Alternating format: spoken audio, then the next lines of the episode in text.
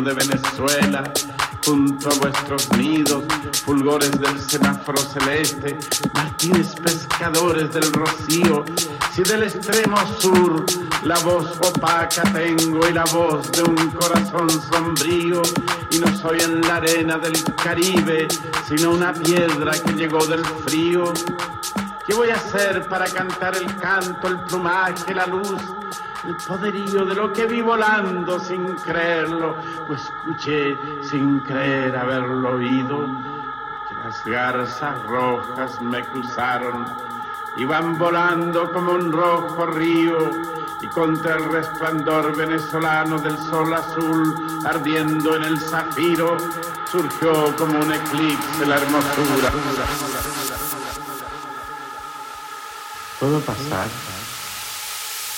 Soy poeta.